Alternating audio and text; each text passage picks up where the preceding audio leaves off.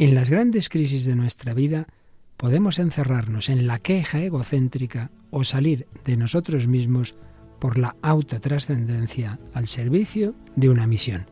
Seguimos reflexionando sobre las reacciones ante catástrofes como el tsunami que arrasó el Océano Índico en diciembre de 2004. ¿Nos acompañas?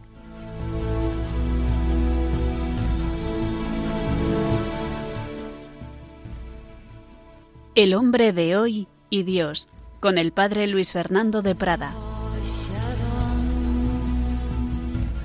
Un cordialísimo saludo en la noche de este día de la presentación. Cristo, luz del mundo. Una luz que queremos mostrar, que queremos llevar a través de las ondas. Y así lo hace este programa, no solo en España, sino en tantos países hermanos de América y a través de Internet del mundo entero.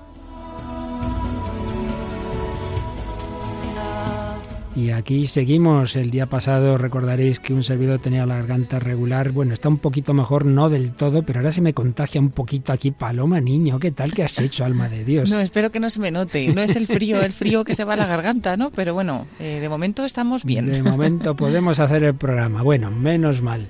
Bueno, pues el día pasado vimos que este programa tuvo mucha repercusión. No me extraña porque esta experiencia tan fuerte de esta familia Álvarez Belón, contada por María Belón y tal como fue reflejada en la película Lo Imposible, la verdad es que da mucho que pensar. Seguiremos profundizando en este testimonio, en esta película. Hoy nos trae además una canción pues de una película de animación, pero muy bonita. Sí, es la canción Triunfará el amor, es de la película El Rey León y luego conocida también por su versión, que es la que escucharemos, que se interpretó en Operación Triunfo y como digo con algunos cortes del testimonio que dio María Belón en ese congreso de lo que de verdad importa para terminar con una preciosa canción que con frecuencia oís en Radio María y un corazón que emana de una voluntaria de Radio María, Paloma Fanconi. Hay un corazón que emana. Pues con esto y con mucho más entraremos en esta edición 422 del Hombre de Dios, pero como siempre un recuerdo de alguno de los mensajes recibidos en esta última semana. Paloma. Sí, pues hemos rescatado varios de los mensajes que nos habéis enviado a través de la página de Facebook del Hombre de Hoy y Dios. En concreto, Gladys Marisol Velázquez nos decía, escucho y sigo Radio María y todo su buen contenido, ya que es la única radio en el mundo entero que se atreve a evangelizar de forma diferente. Le pido a ella, auxilio de todos los cristianos, a la Virgen María, que sea ella y por ella y que su corazón inmaculado triunfe hoy, mañana y siempre. También nos escribía Socorro López que nos decía, me encanta este programa, los que lo dirigen lo hacen muy bien, gracias a Dios que les siga bendiciendo. Y Cecilia Correia de Padrón nos dice, gracias Radio María por darnos tan buena programación, es mi radio día y noche desde sus inicios. Una noche de las oscuras de mi vida la descubrí. Gracias María. Pues gracias a todos vosotros. Hombre, creemos que hay otras radios, claro que sí, que evangelizan, pero es verdad que como esta, claro, cada una a su manera, cada una a su estilo. Lo importante es que el Evangelio se extienda. Bueno, pues es lo que vamos a intentar también, aprovechando también y aprendiendo de todo, porque como recordaremos enseguida, en todo lo humano Dios actúa, se sepa o no, la gracia de Dios está ahí detrás de tantas circunstancias que la providencia pues va ordenando a nuestro bien. Lo seguiremos viendo en esta edición 422 del hombre de hoy y Dios.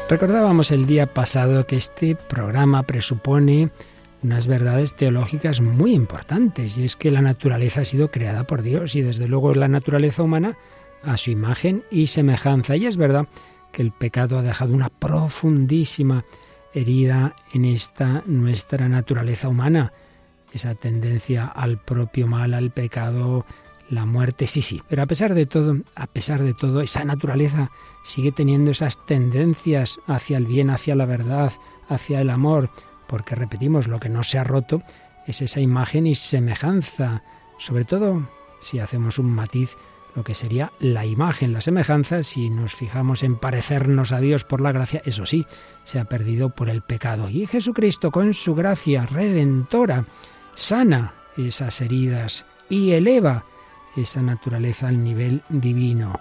Gran principio que siempre hay que recordar, la gracia no destruye la naturaleza, sino que la sana, la perfecciona, la eleva, la lleva a su plenitud y la revelación es la gran respuesta a todos esos deseos y preguntas del corazón humano. Así empezaba hace ya más de diez años este programa por los deseos y preguntas de todo corazón humano en este programa que quiere dialogar con todo hombre, con todo ser humano que se hace preguntas, que tiene grandes deseos. Las grandes preguntas, los grandes deseos solo encuentran la plena respuesta en el Dios que nos ha hablado en Jesucristo y de una manera total y definitiva en el más allá, cuando se cumplirá esta palabra de San Pablo.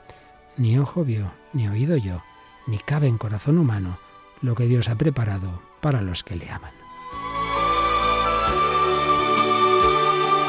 Pues bien, supuesto esto, veíamos en el día pasado como aquel terrible tsunami en diciembre de 2004 arrasó las costas del Índico, llevándose por delante unas 300.000 vidas, que se dice pronto, pues como en esas circunstancias y en tantas otras tragedias, muchas veces sale lo peor del hombre, pero también lo mejor, y se demuestra en efecto que, que en esa naturaleza hay unas tendencias buenas que ahí siguen. Lo que pasa es que, claro, nuestra naturaleza tiene un espíritu, tiene una libertad que tiene que tomar una decisión.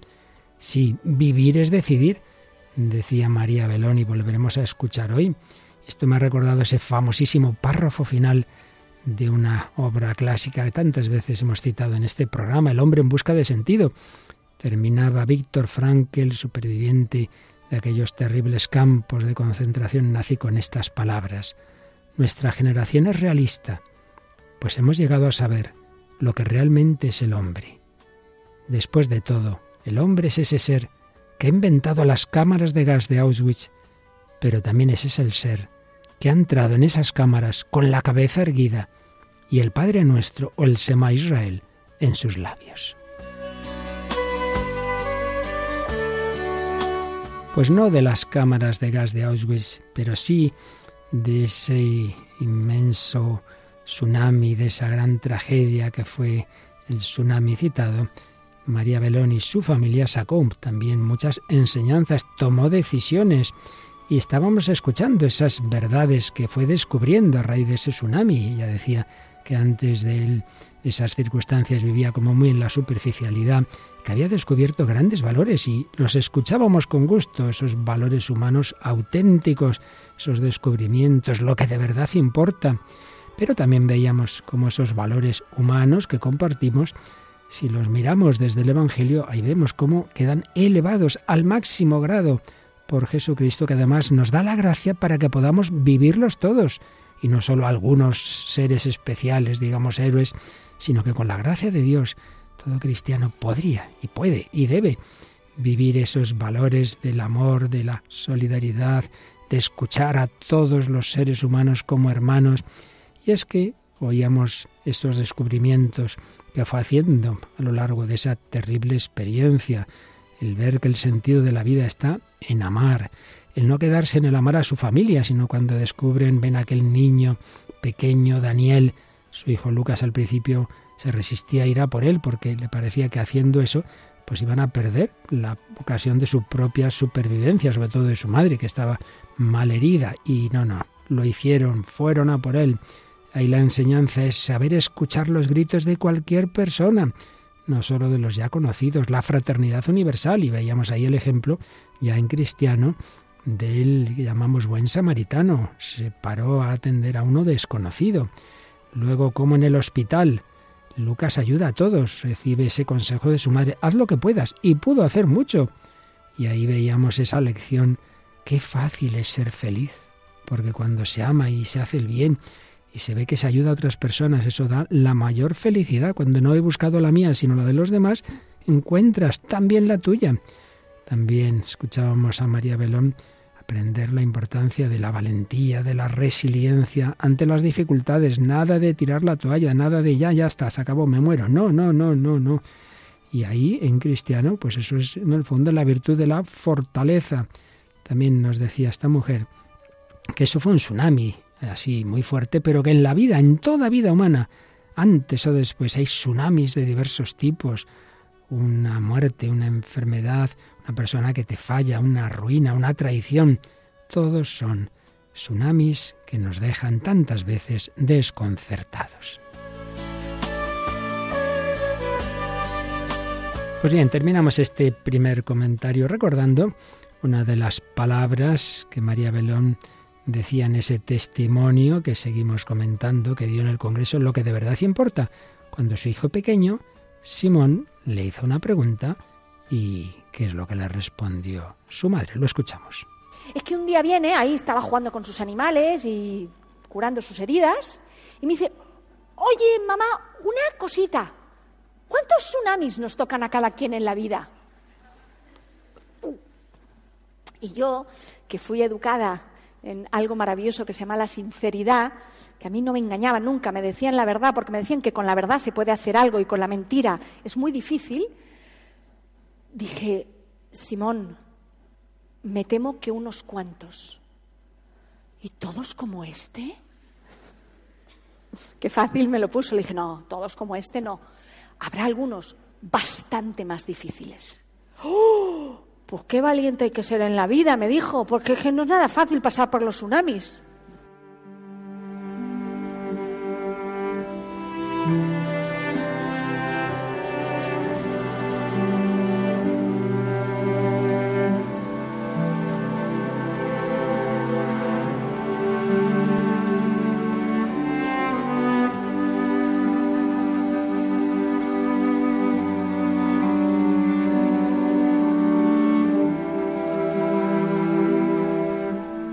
Nada fácil pasar por los tsunamis de la vida cuando de repente cambia tu vida, cuando un minuto, un segundo mejor dicho, de despiste, un error en el coche puede generar una muerte, una paraplegia, un instante de nuestra vida la cambia, nos desconcierta, no entendemos nada. Hay que saber pasar por esos tsunamis. Esta persona, siempre me fié de ella, me ha abandonado. Pues sí, una enseñanza que sacó María Belón de ese tsunami es que en toda vida hay tsunamis y hay que saber en ellos resistir, fortalecerse con esa resiliencia y por eso le dice a su hijo, no, no, si habrá más, hijo, habrá más. Y hay que ser valientes, claro que sí. Pues aquí seguimos, en Radio María, en el Hombre de Dios, sacando enseñanzas a propósito de lo que la familia Álvarez Belón y escuchando el testimonio de la madre vivió en aquel tsunami. Pero vamos a recordar, por si alguno no escuchó el programa anterior, de qué estamos hablando más en concreto, Paloma. Bueno, pues la historia es eh, aquel terremoto que tuvo lugar en el Océano Índico en el año 2004. Fue un potente terremoto submarino que ocurrió a las 7 y 58 en el tiempo local de la región del día 26 de diciembre de 2004, con epicentro en la costa de Banda C en Indonesia. Ese terremoto ocasionó una serie de tsunamis devastadores a lo largo de las costas de la mayoría de los países que bordean el Océano Índico y bueno, pues llegó a comunidades costeras a través de casi todo el sur y sudeste de Asia, incluyendo pues Indonesia, Malasia, Sri Lanka, India y Tailandia. Hubo miles de desaparecidos y además en la zona pues había refugiados no censados. Por eso no se puede saber exactamente el número de víctimas mortales, pero se puede estimar que fueron en torno a 275.000 fallecidos. También había pues allí turistas en la zona disfrutando de unos días de vacaciones navideñas, entre ellos pues esta familia española de Enrique Álvarez y María Belón, con sus tres hijos, Lucas, eh, de 10 años, Tomás, de 8 y Simón, de 5. Ellos estaban en un complejo turístico en Tailandia y en ese momento María estaba leyendo una novela mientras su marido y los hijos estaban en la piscina y de repente pues la ola de un salvaje tsunami rompió desde la playa destruyendo todo lo que pues todo lo que encontraba a su paso, ¿no? En medio de las olas, María, que estaba gravemente contusionada, se encontró con su hijo mayor, con Lucas. Entre los dos lucharon por sobrevivir, rescataron a un niño en el camino y bueno, llegaron hasta el hospital y allí Lucas, eh, el hijo de María, ayudó a que la gente encontrara a sus familiares por otra parte, Quique, el padre, se encontró con los pequeños, con Tomás y con Simón, y los mandó a un refugio para poder seguir buscando a María y a Lucas, y de manera asombrosa, finalmente los cinco miembros de la familia se salvaron y acabaron encontrándose en el hospital donde estaban María y Lucas. Y esta historia, bueno, la ha contado varias veces María Belón con su testimonio. De esa idea de escuchar el testimonio de María surgió la idea de hacer una película que es la película Lo Imposible que cuenta esta historia. Y de hecho, hoy, como el día pasado, nuestra sintonía de fondo en este cambio de sección no es la habitual, sino que es la banda sonora de la película Lo Imposible, ¿verdad? Sí, es la película um, que se hizo en 2012, dirigida por Juan Antonio Bayona y bueno, con la historia de la propia María Belón, guion de Sergio Sánchez, interpretada pues por Naomi Watts, eh, Evan McGregor y Tom Holland y con bueno totalmente basada en, en, hechos reales. De hecho, María estuvo todo el tiempo pendiente de ese rodaje para que fuera lo más fiel posible a la historia real. Y estamos escuchando uno de esos testimonios de María Belón, algunos fragmentos de lo que dijo el Congreso, lo que de verdad importa. Y en la línea de este programa que yo mencionaba al principio, bueno, pues ella habla en esa perspectiva humana, desde la razón, desde su experiencia, en ningún momento hace ninguna alusión de fe, no sabemos si es porque de hecho pues no tiene ese planteamiento de fe o por lo que sea, pero bueno, nosotros estamos escuchando y viendo que todo lo que oíamos el día pasado lo, lo aceptamos, digamos, no solo lo aceptamos, lo aplaudimos totalmente porque hay una gran coherencia con lo que nos enseña el Evangelio y así vemos pues cómo ese principio que antes os decía, la gracia supone la naturaleza, la naturaleza es buena, el corazón humano es bueno y muchas veces las circunstancias duras pues sacan lo bueno. También es verdad que esas circunstancias duras, como también está el pecado, no siempre sacan lo bueno. Y de hecho, pues vamos a empezar hoy escuchando eh, un corte de la película Lo Imposible que refleja el momento en que el padre, como hemos oído a Paloma, ya había encontrado a sus niños pequeños, pero aún no sabía qué había pasado de su mujer y de su hijo mayor y es en ese desconcierto total que había, pues se van juntando supervivientes y él llega a un lugar donde ve varios que, que, bueno, pues es lo que vamos a escuchar en este momento, qué ocurre cuando se encuentra con otros turistas en esa búsqueda de su mujer y de su hijo mayor. Hola. Sí, sí, te oigo. Nadie sabe qué está pasando. La carretera es tan peligrosa. Está bien. ¿Han perdido a alguien? Estamos bien, solo queremos No. salir de aquí. No, luego te llamo, ¿vale? Adiós. Perdone. Llevo todo el día intentando llamar a casa. ¿Me dejas un móvil? Será un segundo. Es que no lo ve. Todo el mundo está igual. Casi no nos queda batería y lo necesitamos. Bueno, pues él mm, se da cuenta de que hay una familia que los pregunta qué tal están, no les ha pasado nada, realmente todos están bien, no han perdido a nadie y están hablando por teléfono, cosa que él no ha podido hacer, y le pide si le puede dejar el móvil para llamar a España, para decir, ¿sabéis algo? ¿Han llamado los demás? Bueno, pues ya hemos oído, Paloma, que no fue la respuesta Ya. esperada. Sí, es lo que antes decías, ¿no, padre? Que algunas veces sacamos lo mejor de nosotros mismos en estos momentos, como hemos visto pues en todo momento y muy impresionados, ¿no? El ejemplo de María, pero en este caso pues ahí se cerraron un poquito en ellos, estaban ya cansados, hartos de lo que estaba pasando y ni siquiera se dieron cuenta que pues que esta otra persona, Quique en concreto, que no sabía en su familia nada de él, ¿no?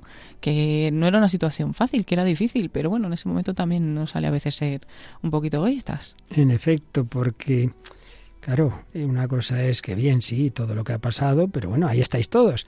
Y otra cosa es ese hombre que no sabe si más bien, más bien lo probable en ese momento era que hubiera muerto su mujer y su hijo y, y no hay un dejar un momentito por si puedes llamar a tu casa y enterarte de que han llamado y que sigues tan bien. No. Pues, y esto me ha hecho pensar que muchas veces, y así lo vemos en la propia Radio María, muchas veces los que menos han sufrido, los que tienen más cosas, los más ricos también, no son precisamente los que más ayudan. ¿Cuántas veces vemos en Radio María que la gente más humilde, más pobre, es la que más ayuda? Y quizá por esa experiencia de sufrimiento que hace, nos hace un corazón más blando, más compasivo, te pones en el lugar del otro, el que siempre le ha ido bien, pues a veces le cuesta el ponerse en el lugar del pobre. Esto es lo que eh, veíamos también esa parábola que cuenta Jesús del rico, el rico Epulón y el pobre Lázaro.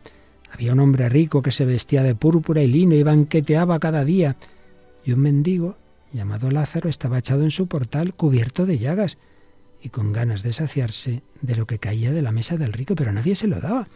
¿Cuántas veces ocurre eso? Personas que lo tienen todo, materialmente hablando, humanamente hablando, y ni siquiera ven al que está ahí al lado, ahí junto a su casa, en una acera, tirado, como en la otra parábola, la del buen samaritano, ahí caído, medio muerto. Pasó un sacerdote por aquel camino y al verlo dio un rodeo y pasó de largo, y lo mismo el levita, hasta que pasó el samaritano. Pues ahí vemos que, que en efecto somos capaces de esa indiferencia, de no mirar al, al que lo necesita. Bueno, pero vamos a escuchar lo que pasa a continuación en la película. Sigue caminando Enrique, representado por Ewan McGregor, y escuchamos las siguientes personas con las que se encuentra. Mi mujer no querría venir a Tailandia a pasar las navidades. Por lo de mi pierna. Yo insistí. Mi hija, Gina, solo tiene dos años. El ruido me despertó. Estaba solo en la habitación. Salí a la terraza y vi que el mar se metía tierra adentro. Tardé cinco segundos en llegar a las escaleras, pero el agua ya estaba allí. No fueron más de cinco segundos. En la cama encontré una nota de mi mujer diciéndome que estaban en la playa.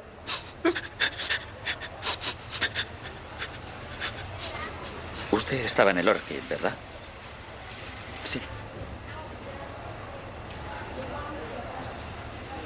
Sí, estábamos todos en la piscina cuando llegó la ola. Primero he encontrado a mi hijo mediano, Thomas, subido a un árbol muy alto. Me ha costado convencerlo de que bajara. Estaba aterrado. Y luego he encontrado al pequeño Simon. Estaba agarrado a una, a una palmera. Solo tiene cinco años. Los he enviado a las montañas. Para seguir buscando a mi hijo mayor y a mi mujer. La decisión más difícil de mi vida. ¿Has llamado ya a casa? No he encontrado un teléfono.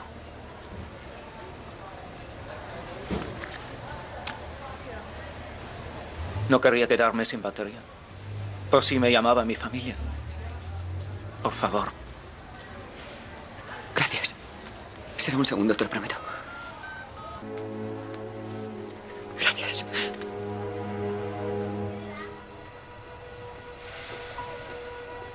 ¿Puedo ir contigo? Bueno, hemos resumido un poquito la, la escena para no alargarlo mucho, pero bueno, creo que ha quedado bastante claro, Paloma, lo que ocurre, ¿verdad? Sí, se encuentra con, pues, con este señor que también ha perdido a su mujer y a su hijo, no sabe dónde están, y a su hija creo que es. y, bueno encima él estaba en la él estaba dormido no ellas estaban en la playa estaban en la zona de más peligro.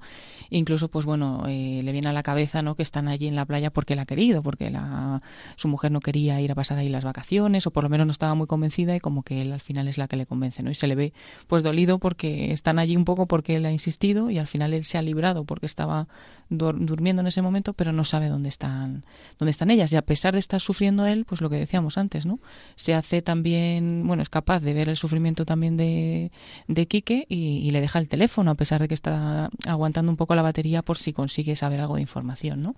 Bueno, pues justo el ejemplo contrario de lo que hemos visto antes. Además, ni siquiera tiene que pedírselo a Quique, sino que es él el que dice, ¿has llamado? No, venga, venga, venga, cógelo, cógelo. Claro, se ve, cuando ve uno la escena lo entiende mejor. Y luego al final encima se ofrece a acompañarle en la búsqueda, ¿no?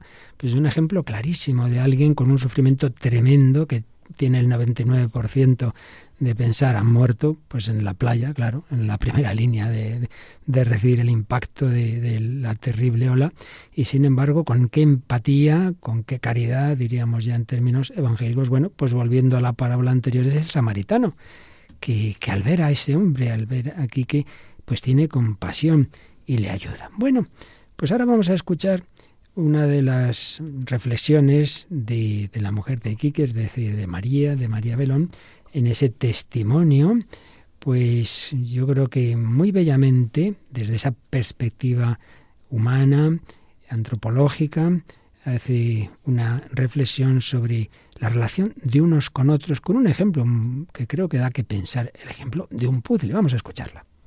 Este puzzle del mundo, a mí me gusta hacer puzzles porque cuando hago puzzles en realidad tengo la sensación de que medito. ¿Sabes lo que le pasa a los puzzles? Todas las piezas son insignificantes. Son todas como nosotros, chiquititas, ridículas, súper parecidas, con unas diferencias pequeñitas en los bordes, pero todas profundamente imprescindibles. Porque si nosotros no ponemos nuestra pieza en el puzzle del mundo, este mundo está, como decía Leopoldo Abadía, asquerosamente incompleto. Y si lo ponemos en el lugar en que no corresponde, rompes las piezas de al lado y hay unas que se quedan huérfanas. Y hay ratitos en la vida que a mí me pasa que digo, yo ahora mi pieza para dónde, cómo. quédate quieto, porque las cosas entran como los puzzles. Cuando tienes que forzar, quédate quieto, busca otra pieza y ponla, porque acaba un rato la cogerás y hará y dices, aquí va. Bueno, qué ejemplo, voy a usarlo yo para una homilía, porque una meditación, ¿eh? con el puzzle, la de cosas que salen. ¿En qué te has fijado tú? Sí, es bonito, no me había dado cuenta, por ejemplo, lo que dice de que ella hace puzzles y mientras hace puzzles medita. Pero es bueno, ¿no? Y luego la meditación que, que hace, ¿no? Que en realidad es eh, las piezas del puzzle como, como, nos, como nosotros, como cada uno de nosotros, que somos todos muy parecidos, además muy prescindibles y vamos, que no somos eh, nada importante y sobre todo que, que, lo más importante es cómo encajamos luego en el resto del puzzle, o sea, con los demás y que encontremos cuál es nuestro sitio y si nos ponemos en otro lado estamos molestando y si queremos ir donde no nos toca, pues igual también. Así que la verdad que es muy interesante la... Esto vale, vale para la radio, ¿verdad? También ahí cada uno tenemos nuestra misión y si uno se mete donde no debe, molesta, pero si no está donde tiene que estar, algo claro, falla, algo ¿verdad? Falla, algo falla. Y ahí están los, la necesidad de los voluntarios, de los bienhechores, todos, todos somos necesarios, todos pero muy pequeñitos. Esto me ha venido a la mente, según la oía, una vez más, mira que no había caído antes. Eh, hay una película antigua, El tercer hombre, con Orson Welles, donde están en lo alto de una, de una noria de estas de los parques de atracciones y uno está proponiendo al otro negocios muy sucios y a cambio pues que van a implicar un daño para personas, incluso la muerte de algunas. Y dice, mira, tú desde aquí arriba, tú ves ahí abajo, pero son como hormiguitas los hombres. ¿Qué más da? ¿Qué más da? Pues sí, Piezas pequeñitas, sí, sí, piezas pequeñitas, pero todas necesarias y algo le va a faltar al mundo si tú no estás donde debes estar. También otra idea que dice, cuando a veces uno no sabe muy bien aún qué va a hacer, bueno, tranquilo, llegará. La verdad es que mmm, todo que lo podemos ver también desde una perspectiva sobrenatural, no decir una persona que está buscando cuál es su vocación, no la encuentra. Bueno, bueno, ya llegará, ya Dios hablará. Tú haz lo que puedas ahora, haz el bien donde estés. Bueno, pues sí, toda una meditación interesantísima y que nadie diga, bueno, si yo no hago aquí esto, ¿qué más da? ¿Cuántas veces decimos, si esto ya no es una cosa tan, tan gorda, esta necesidad, no tiene solución? Mira, tú haz lo que tú puedes hacer. Una cerillita puede iluminar el mundo. Si todos encendemos nuestra cerillita, algo va a cambiar. Bueno, y recordemos que en ese debate y en ese vivir es decidir, eh, se encontraron la propia María y su hijo Lucas cuando oyeron los gritos de ese niño, Daniel, ¿verdad? Y que Lucas al principio no quería, no porque no quisiera ayudarle, pobre, sino porque el ir a por él iba a implicar que su madre se retrasaba, que podía, en fin, ponerse peor y que ya estaba bastante grave, pero al final le hizo caso. Bueno, pues precisamente al final de la película, cuando vuelven ya todos sanos y salvos, ella en, en una, en una camilla, su hijo mayor se acerca y le cuenta algo que no le había dicho todavía. Vamos a escuchar ese final de Lo imposible.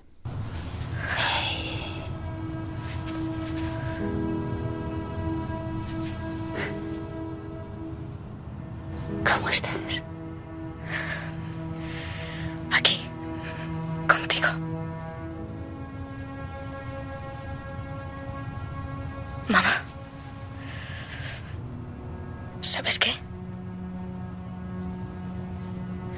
He vuelto a ver a Daniel.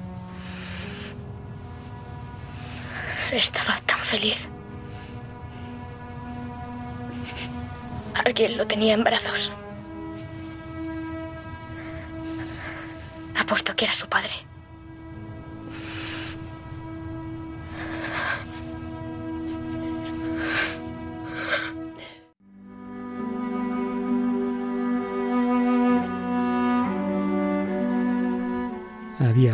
A ver ese niño al que salvó en el hospital en brazos de su padre.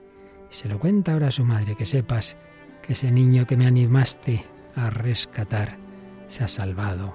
Estaban ahí juntos, padre e hijo, y ahora qué feliz estoy. Qué bonito mensaje. Sí, encajaron las piezas del puzzle de María y de su hijo, y encajaron con Daniel, encajaron con el padre de Daniel. Fueron encajando todas esas piezas. El hombre está hecho para amar, para convivir, para ayudarse, para hacer el bien. Es un deseo universal, un deseo universal que está en la naturaleza humana, pero que no se va a poder realizar en plenitud sin la gracia de Dios, es decir, sin la participación por el Espíritu Santo de ese amor de Dios. Y por ello recordemos el famoso himno a la caridad de San Pablo en su primera carta a los Corintios capítulo 13. El amor es paciente, es benigno, no tiene envidia, no presume, no se engríe, no es indecoroso ni egoísta, no se irrita, no lleva cuentas del mal, no se alegra de la injusticia, sino que goza con la verdad. El amor no pasa nunca. Quedan estas tres, dice San Pablo, estas tres virtudes cristianas. Aquí ya estamos elevándonos al nivel sobrenatural, la fe, la esperanza y el amor. La más grande es el amor.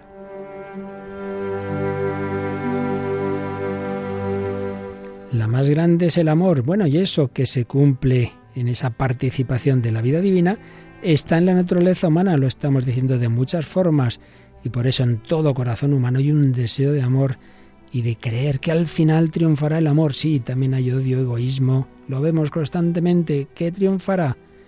Bueno, pues hay una canción de una película, bella película de animación, donde también están el bien y el mal, claramente en el Rey León. Y bueno, cuéntanos la canción que traemos aquí antes de terminar nuestras reflexiones sobre aquel tsunami. Pues precisamente vamos a escuchar la canción Triunfará el amor. De, es esta canción muy conocida del Rey León, eh, de la película de Disney, pero vamos a escuchar la versión interpretada por Natalia Inaim. Es una versión pues que se ha conocido mucho eh, de las interpretaciones que se han hecho en Operación Triunfo, pues de canciones de, de Disney y en concreto fue en el primer Operación Triunfo donde lo cantaron pues Natalia Rodríguez Gallego, cantante ahora, compositora, presentadora de televisión y Naim también Naim Tomás Mansilla, cantante, actor español, y los dos principalmente fueron conocidos a través de la primera edición del talent show de Operación Triunfo y cantaron esta versión que vamos a escuchar de esta canción tan conocida, Triunfará el amor.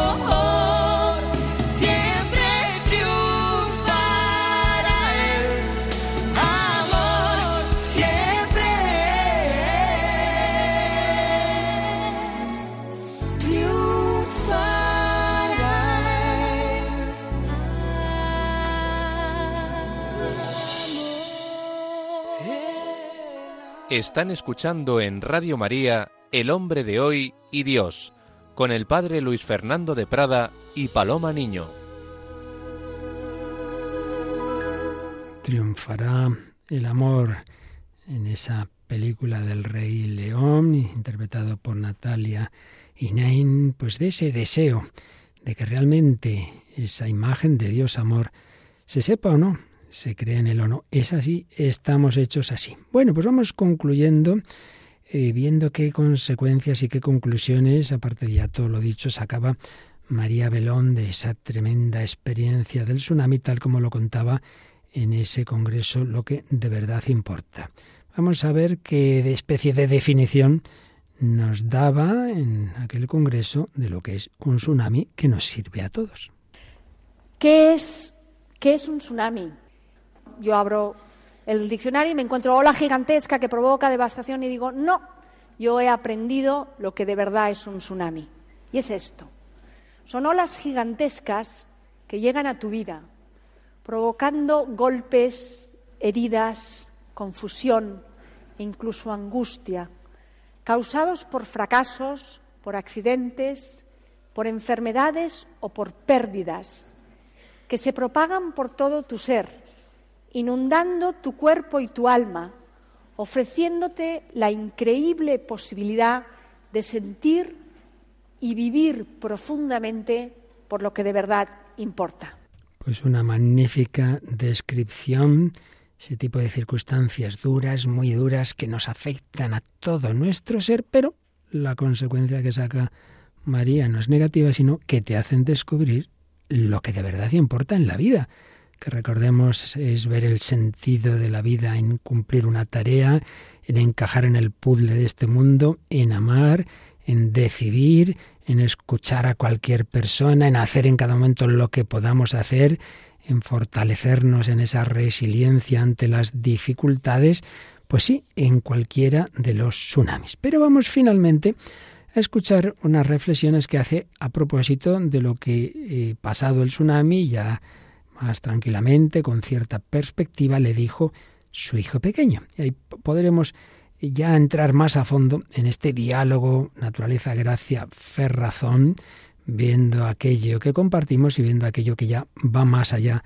de la naturaleza. Escuchemos primero cómo contaba ese diálogo con su hijito María Belón en ese mismo testimonio.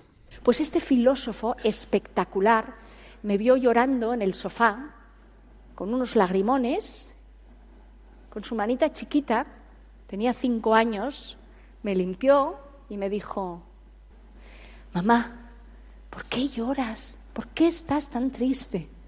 Le dije, Simón, porque no entiendo. ¿Por qué nosotros? ¿Por qué a mí me devolvió la vida todos mis muertos si yo no soy nadie? Yo no he hecho nada para merecer esto. Y me dijo, oye mamá, pues haz una cosa, si no sabes por qué y no lo vas a saber nunca, pues no te hagas más esa pregunta. Pero el tipo siguió reflexionando, ¿eh? no se quedó ahí. ¿Por qué no mejor te preguntas, ¿para qué? ¿Para qué? ¿Para qué estamos vivos? Eso sí está un poquito, eso está un poquito en nuestras manos. No del todo, pero un poquito. Porque cada día, cada minuto, yo puedo decir, ¿para qué quiero estar Bueno, pues vamos a mm, distinguir en, esta, en estas palabras que le dijo su hijo y la reflexión que hace María esas dos preguntas. ¿Por qué y para qué? Vamos a empezar por lo segundo, el para qué. Pues estamos totalmente de acuerdo con que muchas veces eso, damos vueltas a las cosas porque habrá sido así. Mira, no le des vueltas, sino para qué. De hecho, un gran traductor de la Biblia dice que esa frase de un salmo, el Salmo 22, que Jesús dice en la cruz, Dios mío, Dios mío, ¿por qué me has abandonado? señala que más exacto es la traducción de lo que Jesús dijo es ¿para qué? ¿Para qué me has abandonado? Y en cualquier caso, todos nosotros mm, tengamos o no tengamos fe, digamos, bueno, ¿yo qué puedo hacer ahora? ¿Para qué? Eh, ¿Para qué estoy en esta circunstancia? Y ahora ya sí, desde la fe hay una frase preciosa de un salmo que dice, confía y haz el bien. Mira, tú no des vueltas, confía y haz el bien. Y también en un sentido psicológico podemos decir que el dar vueltas a cosas que uno no entiende, lo único que hace es que nos agobiemos, que nos angustiemos. Mira, haz el bien, que eso te va a hacer más feliz, no caviles, mira lo positivo. Y una vez más citamos a Víctor Frankel, el saber dar sentido a todo y cumplir una tarea en este mundo. Pues hasta ahí totalmente de acuerdo. Pero la primera parte, el por qué, el por qué, por qué estoy yo aquí? Porque la vida, dice María Belón, siempre dice la vida, desde esa perspectiva natural, me ha devuelto a toda mi familia y en cambio a tantas otras personas no, tantos murieron. Entonces dice, no tenemos respuesta.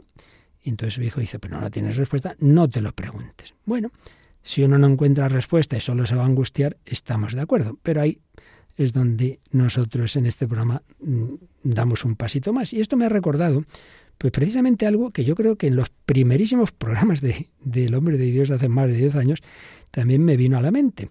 Había muerto unos años antes un gran actor, Adolfo Marsillac, y un tiempo antes de morir le habían hecho una entrevista en la que el periodista le decía, he llegado a la conclusión de que usted, habiendo tenido tantos éxitos, habiendo amado a tantas mujeres, al final resulta la imagen de alguien insatisfecho.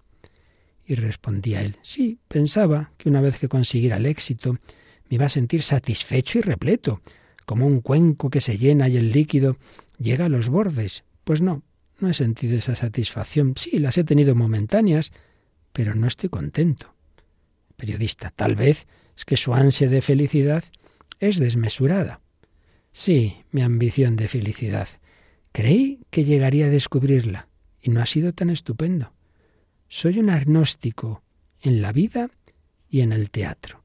Y sin embargo, hay una zona de mí mismo que me dice, sigue, a lo mejor no has buscado bien, y te espera algo fantástico en un rincón.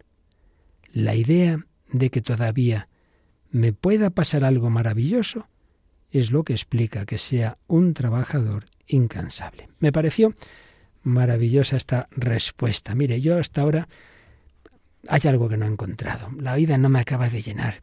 Soy agnóstico, pero pero hay algo en mí que me dice, sigue, sigue, sigue. A lo mejor no has buscado bien, te espera algo fantástico en un rincón. Por eso, yo a aquellas personas que dicen, mira, pues esto es lo que hay, mejor no preguntarse, mejor no, ya no indagar más, lo único que vamos a hacer es agobiarnos. Sigue, sigue. De momento haz todo el bien que puedas. Busca el para qué. Pero ¿por qué excluyes la pregunta del por qué?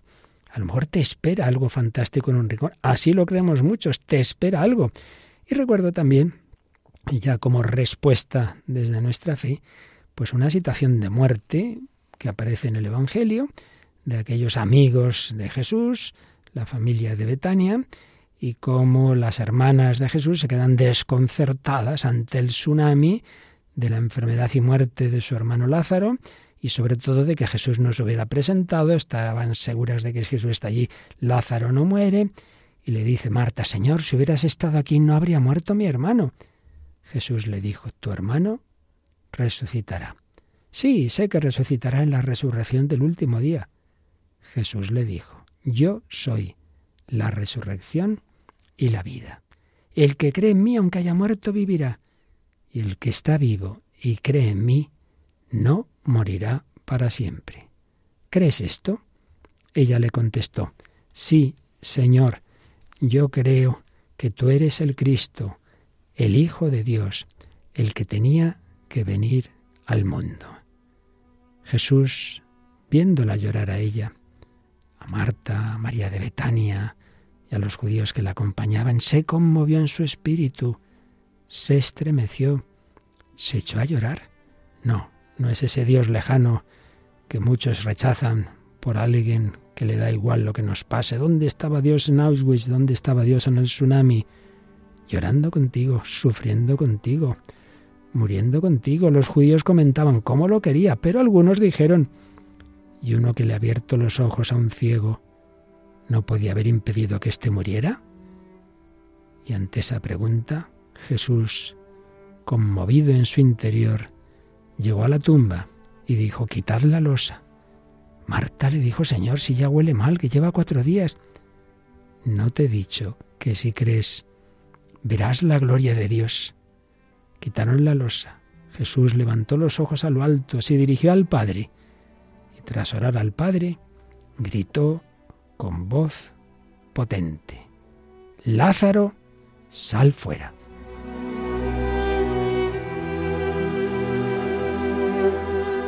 El muerto salió, los pies y manos atados con vendas y la cara envuelta en un sudario. Jesús les dijo, desatadlo y dejadlo andar. No, no termina todo en la muerte, en, en esa sepultura de Lázaro, ni en aquella en aquella muerte de tantas personas en el tsunami. Y de hecho, pocos días después es el propio Jesús el que va a morir y en la última cena de despedida de sus amigos, de los apóstoles, les dice, no se turbe vuestro corazón, en la casa de mi Padre hay muchas moradas, voy a prepararos un lugar. Cuando vaya yo os prepare un lugar, volveré y os llevaré conmigo, para que donde estoy yo estéis también vosotros, no os dejaré huérfanos. Volveré a vosotros, sí, lloraréis, os lamentaréis. Mientras el mundo estará alegre, estaréis tristes, pero vuestra tristeza se convertirá en alegría. Volveré a veros, se alegrará vuestro corazón, y nadie os quitará vuestra alegría. Y así, Saulo de Tarso, que era enemigo de Cristo, una vez que lo conoció y vio que Jesús había vencido el dolor, la muerte con la resurrección, vivió siempre no sólo con el para qué era su vida, sino con las respuestas a los porqués. Sí, todo terminará en bien. Ahora vemos como en un espejo confusamente, entonces veremos cara a cara. Mi conocer ahora es limitado, pero entonces conoceré como he sido conocido por Dios.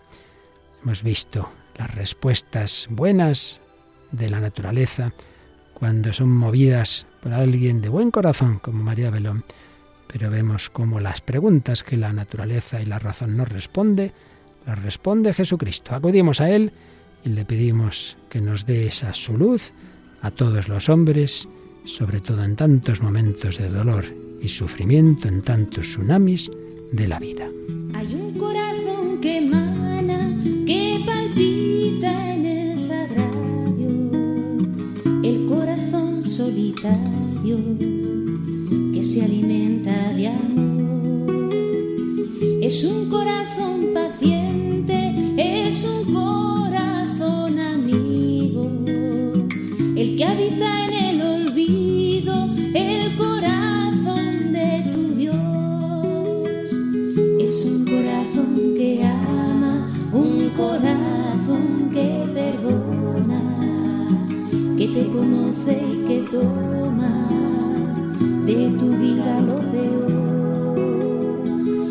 Que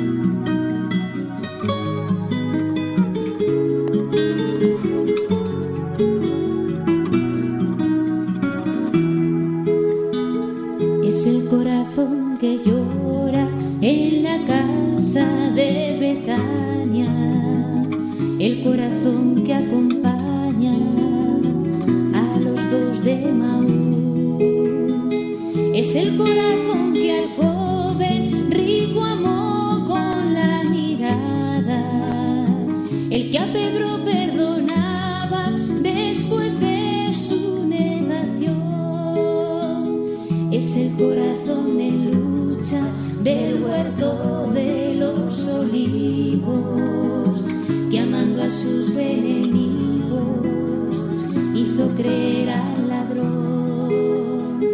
Es el corazón que salva por su fe a quien se le acerca, que mostró su herida abierta al apóstol que dudó.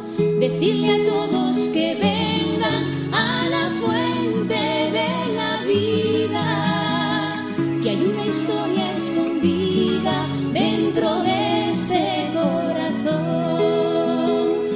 Decirles que hay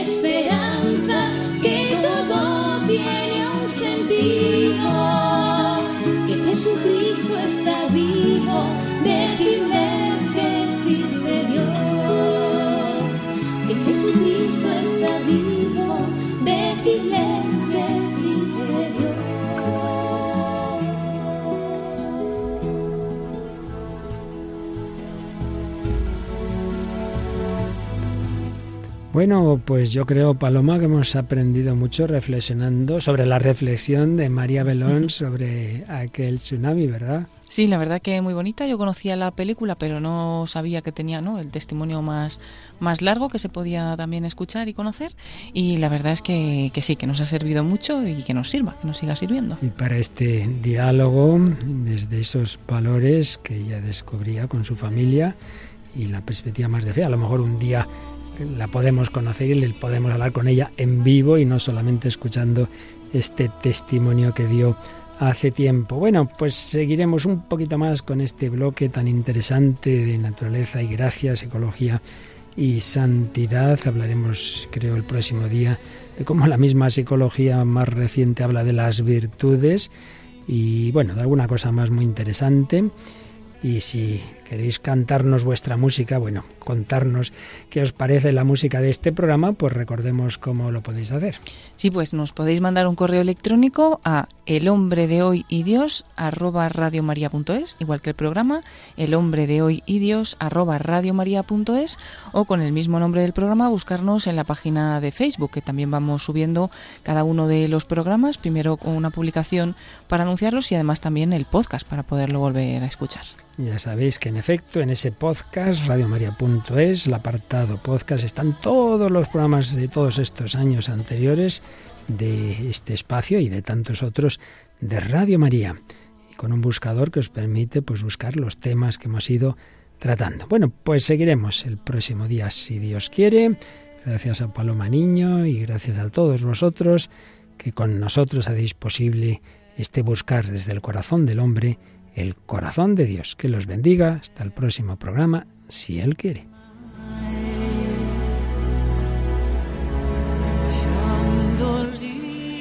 Así concluye El hombre de hoy y Dios, un programa dirigido en Radio María por el Padre Luis Fernando de Prada.